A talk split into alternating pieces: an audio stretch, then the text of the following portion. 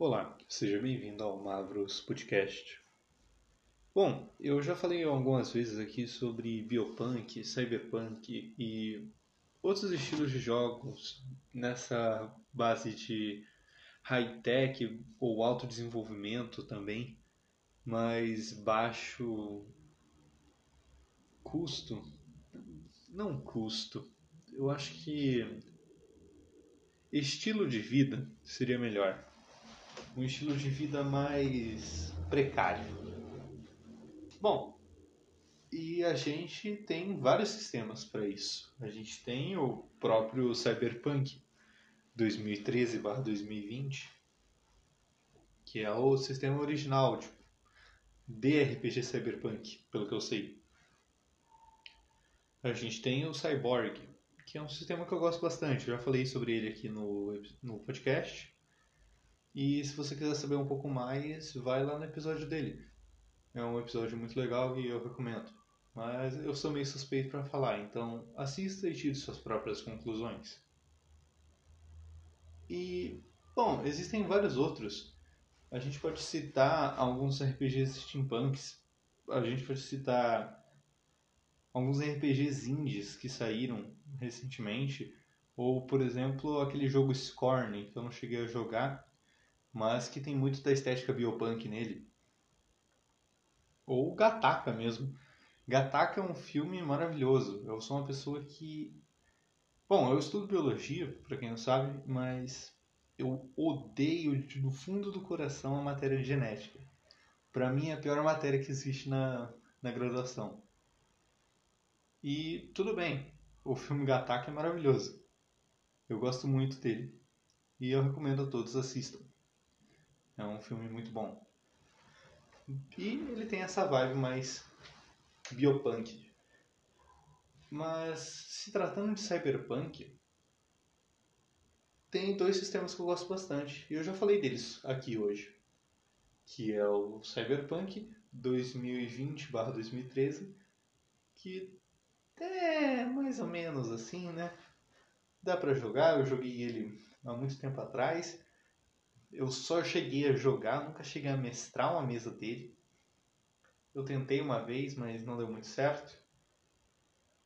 Outro que eu gosto bastante é o próprio Cyborg.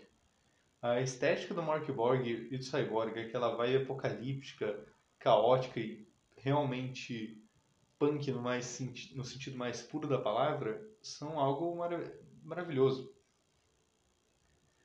E eu cheguei a jogar o Cyberpunk 2077. Inclusive na época que estava bugado mesmo. Só que eu joguei no Xbox One e eu não tive tantos bugs assim. É claro, ah, um bug ali de cutscene ou algo do tipo sempre acontecia, mas o único bug assim que realmente atrapalhou foi durante uma missão que eu estava fazendo, eu pulei uma janela tipo uma janela, um obstáculo que tinha lá. E o obstáculo ficava no meio do deserto e eu acabei indo parar num num prostíbulo lá em Kabuki. E bom, eu tive que andar tudo a pé porque não estava conseguindo chamar a moto não. Enfim, fazer o que, né? Falando em moto, me desculpe pela moto que está passando no fundo, como sempre. E recentemente eu comecei a mestrar uma mesa de Cyberpunk Red. Não, é uma campanha bem curta, deve durar umas 3 ou 4 sessões no máximo. A gente já teve a nossa primeira sessão na última semana, vamos ter mais uma nessa. E, bom, semana que vem talvez seja a última sessão, mas depende muito do que os players fizerem como a história for avançando. Pode ser que todo mundo morra nessa mesma sessão que eu que eu vou mestrar em breve. E daí fica. É, acabou, né, gente? E. Bom, eu tô mestrando um sistema diferente do Cyborg, que é o meu sistema favorito atualmente para Cyberpunk. E nesse caso eu falei, por que não fazer um episódio comparando esses dois sistemas? A vibe deles, não só o cenário, mas também as regras. E esse é o episódio de hoje. Bom, pelo que vocês podem perceber, a gente tem quase 5 minutos de introdução. Acabou de dar 5 minutos. Então, vamos começar logo esse episódio antes que fique longo demais. Bom, o primeiro aspecto que eu gostaria de abordar nos dois sistemas é o cenário. O cenário é extremamente importante para qualquer RPG que você vai jogar, seja um one shot que se passe numa escola abandonada, ou seja, bom, num reino distante onde tem dragões, magia, um tirano controlando tudo pelo, por baixo dos panos e por aí vai.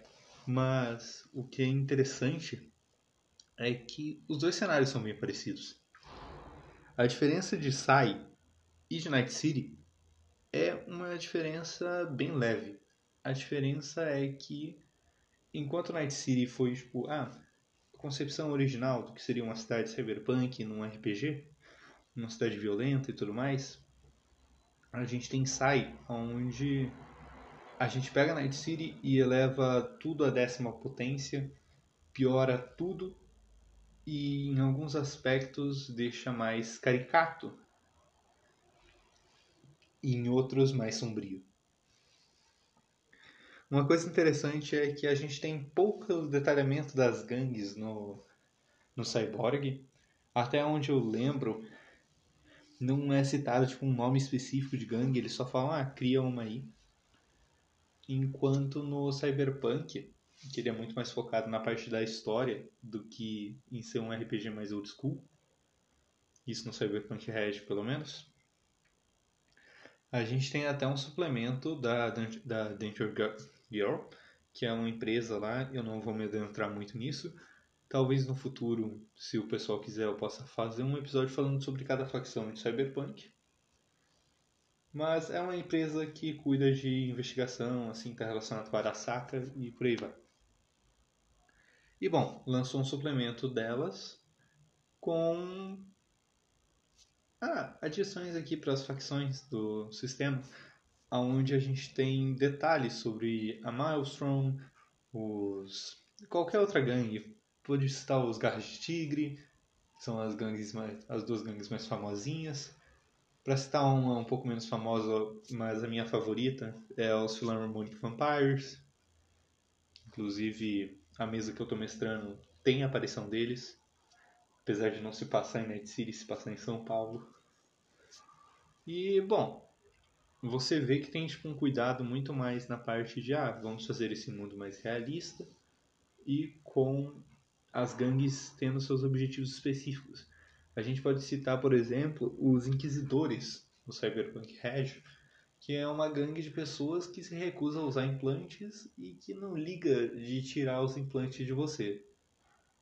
É, não de uma forma muito legal, eles realmente tiram de você na base da porrada porque você tem que ser 100% orgânico.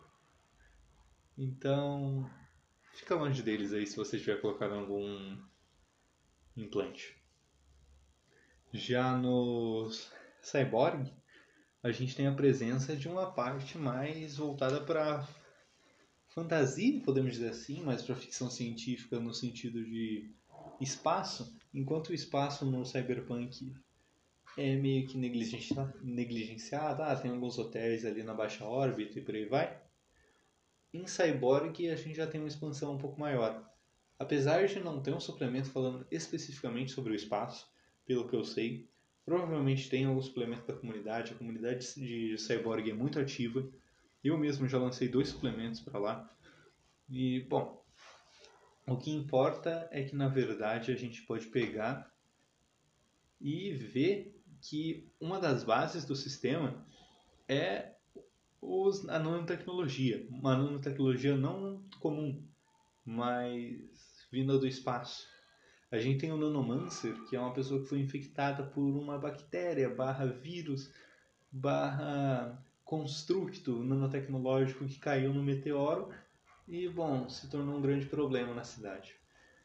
Uma coisa interessante é que Sai, lá de Cyborg, faz uma referência a Night City também. Em Cyberpunk Red, a gente tem o nome de Cyberpunk Red. Ele não tem um nome de uma data específica. A gente tem Cyberpunk 2077 Cyberpunk 2020 2013. Mas Cyberpunk Red tem um nome um tanto diferente desses dois, não é mesmo? Isso se deve, considerando a lore atual, onde o John Silverhand é mais de boa, onde ele é só uma pessoa comum, assim, meio revoltada, mais voltada para o anarquismo do que do que ele era normalmente, tipo, no passado. A mesa que eu joguei, eu não sei se era só uma interpretação do mestre, mas eu acho que não, porque era um mestre muito estudado, tipo, no sentido de conhecer a lore cyberpunk. E o Johnny Silverhand lá era praticamente um nazista que queria acabar com a cidade, porque a cidade era impura, entre aspas. E bom, no nosso cyberpunk atual, Johnny Silverhand vai e explode a torre da Arasaka para tentar recuperar a Alt. Alt Cunningham? É, Alt é o nome dela, eu acho. Pelo menos é a primeira invasão dele. E, bom, a segunda invasão é durante a Quarta Guerra Corporativa, mas a gente não vai adentrar muitos motivos. O que é importante é que, bom, ah, vamos explodir uma bomba nuclear aqui. Explodiu, espalhou pela cidade inteira, gerou um ponto onde destruiu a parte mais importante da cidade nas outras, nas outras versões do sistema, que era o centro, e acabou ficando aquela área radioativa. Em Sai, a gente tem uma referência a isso, porque parte do centro da cidade foi sofreu um ataque nuclear e acabou se tornando o G0, que é o ponto inicial da bomba. E devido a isso, bom, a gente tem radiação e tudo mais. Fora que em Sai a gente tem uma parte mais voltada para o exterior da cidade, não só para a cidade em si. Vai sair um suplemento em breve aí, um suplemento oficial, sem ser da comunidade, onde a gente vai ver um pouco mais das gangues e de como é a vida fora da cidade. Mas, resumindo, Mad Max, é isso.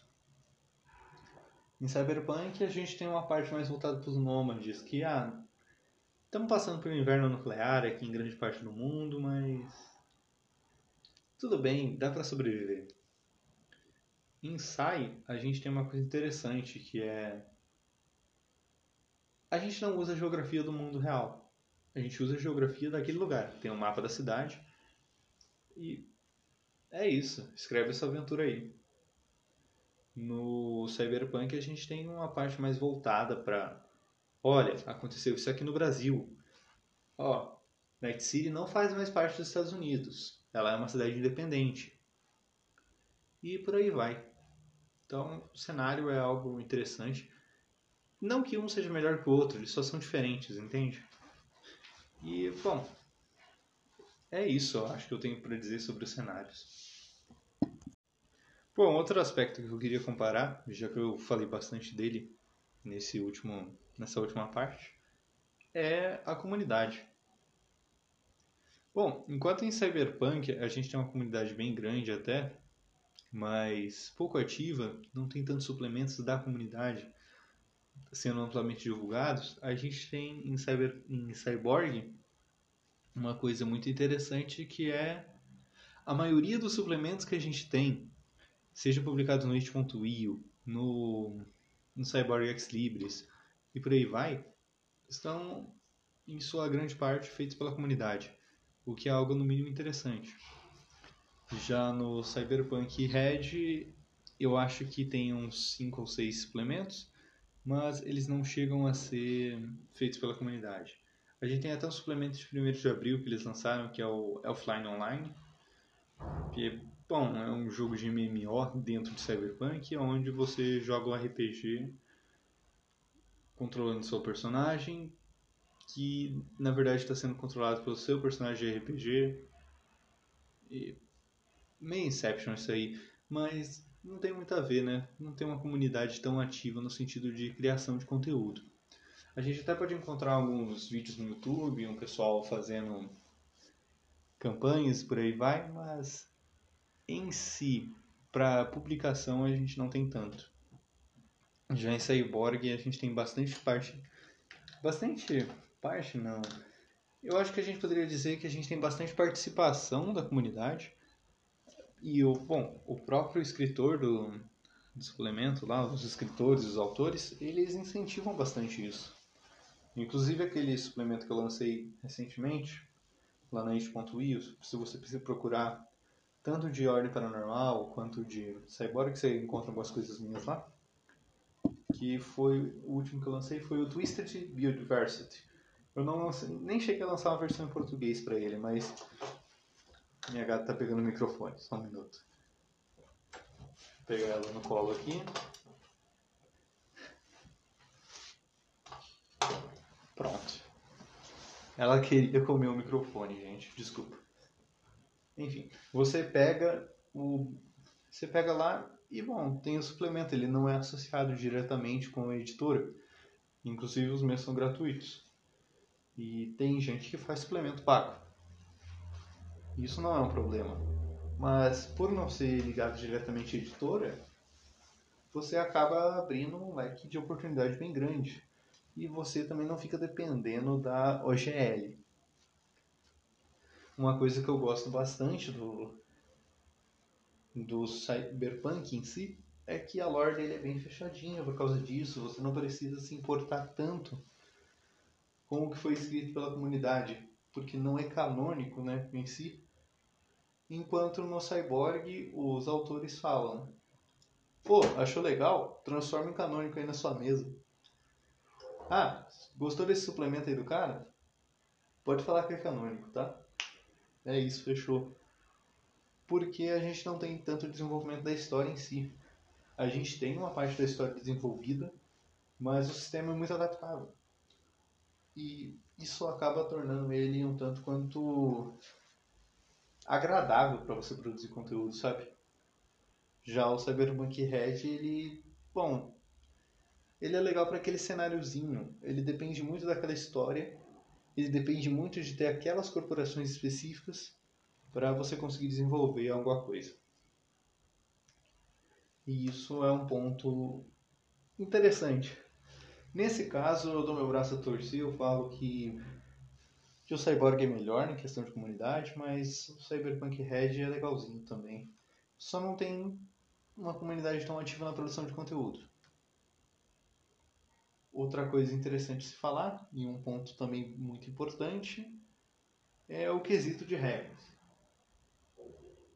Bom, Morkborg ele é um sistema de RPG old school focado em ter poucas regras e tudo mais.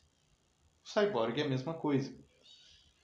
Já o Cyberpunk ele tem um conjunto de regras específicas, testes específicos, é, perícias específicas, uma quantidade de compra de pontos específica. Você pode gerar sua ficha de três formas diferentes e por aí vai. Tem regras também para ah, armamento. Nossa, a pistola funciona até aqui, a 12 funciona até aqui, o rifle de assalto ele funciona bem nesse ponto aqui específico, mas ele funciona nesses outros dois. E é, é algo interessante, só que acaba complicando demais às vezes. E para um mestre iniciante eu não recomendaria o Cyberpunk. Eu recomendaria mesmo o Cyborg. Agora, quesito de classes. Como hoje eu falei da comunidade, a gente não tem tanta criação de conteúdo para Cyberpunk Red. Mas, inicialmente, se eu não me engano, e talvez eu esteja errado nessa conta, porque eu não sou muito bom em matemática, a gente tem 10 classes no Cyberpunk Red. Eu não vou lembrar todas de cabeça, mas as principais, tipo, as três principais para mim que sempre aparecem são Netrunner, que é o trilha-rede, o Rocker Boy, que é o roqueiro. Bom, agora ficou uma dúvida, mas eu acho que o Fixer, que seria o canal, ele é, aparece mais do que o Nômade. Mas caso não apareça, essas quatro aí são, são as mais comuns de se encontrar. Já em, em Cyborg a gente tem uma coisa interessante. A comunidade cria bastante conteúdo e acaba criando novas classes. Mas, bom, existe regra para você jogar sem ter nenhuma classe, né? E até mesmo tendo uma classe, às vezes você vai rolar ela aleatoriamente, você nunca sabe o que vai vir no seu personagem. E acaba sendo algo mais interessante. A pouca quantidade de regras, como eu já falei, do Cyborg ajuda a adaptar algumas coisas. Mas, enquanto isso, o Cyberpunk tem várias regrinhas que são super interessantes. a gente tem um conteúdo de regras que saiu gratuitamente, que é das cartas de tarô do Cyberpunk 2077, o que é extremamente interessante e traz um novo ar para o jogo. Ou seja, nem sempre ter regras demais é algo ruim. Tendo regras opcionais, você acaba meio que se divertindo já. E, bom, o Cyborg ele tem um pouco menos de regras e um pouco mais de vou fazer do jeito que eu quero. E é isso que eu teria para falar sobre esse ponto, eu acho. Me desculpem o barulheiro, minha gata acabou de subir em cima da mesa de novo. Eu só vou tirar ela daqui e já voltamos a falar. Bom, e o último aspecto, pelo que eu lembro agora, talvez eu adicione mais do que esse, e ele é vai ser um pouquinho mais curto, é que Cyberpunk ele é muito datado. A gente vê claramente tudo o que foi escrito na época para o lançamento do Cyberpunk 2020/2013 como algo que atualmente é legal, mas pô, não é tão realidade assim. E bom, o Cyborg talvez ele não tenha passado por isso porque ele é um tanto quanto mais recente. Mas no futuro eu não duvido nada que isso aconteça. Já o Cyberpunk, ele conseguiu dar a volta por cima disso. Quando anunciaram 2077, com tudo aquilo que ele prometia ser, e acabou não sendo assim, eu, bom, importante falar, né? Eu estou gravando esse episódio antes do lançamento da versão 2.0 de Cyberpunk e antes do lançamento da DLC Phantom Liberty. Quando ele foi anunciado, eu lembro que na época saiu muito meme, uh, onde ah, tu pegava uma gambiarra que o, que o tiozinho da esquina fez, tirava a foto colocava logo do Cyberpunk 2077 em cima. Porque é extremamente ridículo. E hoje em dia ele dá a volta por cima, ele tá algo mais realista, mais interessante de se ver. Você vê até mesmo as aventuras prontas, que é algo mais. Não, eu sou focado nesse universo, algo um pouco mais sério. E, bom, funciona. Em Cyborg, como eu já falei na parte de cenário, ele tenta elevar a potência, tipo, ah, isso aqui é muito, muito, muito, muito sério. Isso aqui é extremamente ruim, ruim, ruim, ruim, ruim, ruim e acaba deixando o jogo sombrio e engraçado, que torna ele bem divertido. Cyberpunk ele acaba virando um jogo mais sério, mais cadenciado. Como poderia dizer? Enquanto o Cyborg, apesar de poucas regras, estaria para um D&D 5e, onde você consegue ter um pouquinho mais de opções de expansão, tipo, ah, quero uma aventura focada em gigantes, ou no caso do Cyborg, ah, que era uma aventura focada em drones ou que era uma aventura focada em uma, um culto maligno aqui. Já no Cyberpunk, bom, a gente tem essa variante, só que é um pouco mais séria e você acaba sempre indo atrás de um trabalho. É claro que dá para fazer mesas many, mas o sistema não foi feito para isso, então ele acaba não ficando tão otimizada para isso. No quesito diversão, os dois me divertem. São mesas diferentes, sistemas diferentes. E isso é legal. Isso é muito legal. Eu normalmente sou contra o lançamento de novos sistemas, novas edições, assim. Mas, pô, sistemas que abordam o mesmo tema de formas diferentes que levam para lados diferentes são extremamente aceitáveis. Entretanto, entre escolher Cyberpunk Red e Cyborg, caso eu tenha que escolher um, atualmente eu escolheria o Cyborg. Bom, o Cyborg ele pega muito na parte da arte para mim. Eu acho a arte dele extremamente bonita. Do Cyberpunk também é bonita, mas ela é muito mais realista do que surreal. A parte das mecânicas do Cyborg é mais leve, como um mestre, se você for um mestre iniciante, acaba sendo mais divertido. Se você for um jogador, também você não precisa rolar tanto dado. Já em Cyberpunk Red, você precisa rolar dado para quase todos os testes que você precisa fazer, qualquer coisa que quiser fazer. Tipo, ah, quero quero conversar com essa pessoa que blá, blá, você entra num combate moral com a pessoa e isso acaba sendo um tanto quanto mais deixando o jogo um pouco mais lento, mais cadenciado, mas também acaba afastando o pessoal que é iniciante. Então, bom, se você é um mestre novo e quer mestrar uma mesa cyberpunk, comece por Cyborg. Depois que você mestrar algumas vezes, ou ah, mestrei aqui uma campanha inteira, quero testar algo diferente, daí você vai para Cyberpunk Red, você lê toda a historinha, você lê tudo que você precisa saber do cenário e depois começa a sua mesa. Ou não, só vai lá e cria o seu próprio cenário. Igual você pode fazer no Cyborg a princípio. É, espero que tenham gostado desse episódio. Eu fiz ele completamente sem roteiro e só falando coisas que vinham na minha cabeça, como a maioria dos episódios. Então, talvez tenham ficado algumas coisas desconexas. É, me desculpem por ter lançado muitos episódios sobre card games recentemente. Eu, inclusive, até gravei um dia que eu tava com um pouquinho mais de tempo um episódio sobre como existem mais do que cinco cores no Magic. Eu nem sei se ele vai chegar algum dia a ser publicado. Mas obrigado por estarem acompanhando o podcast. Se você quiser nos apoiar, a gente tem o nosso Apoia-se. Apesar de. Bom, a gente não está tendo tantos apoiadores por lá e não está usando tanto.